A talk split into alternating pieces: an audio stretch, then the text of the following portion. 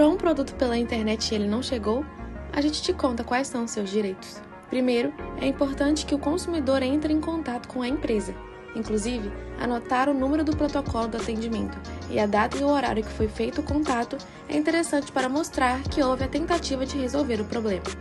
O jornal Dia conversou com o advogado Daniel Blanc e ele explica que a partir do momento em que o produto é vendido e o prazo de entrega é estipulado, ele deve ser cumprido.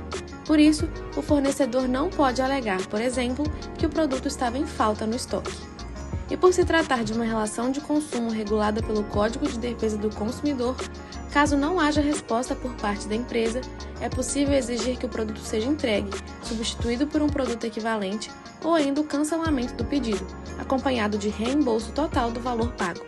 A não entrega de um produto no prazo configura descumprimento de oferta e pode gerar indenização ao consumidor. Confira mais detalhes em odia.com.br.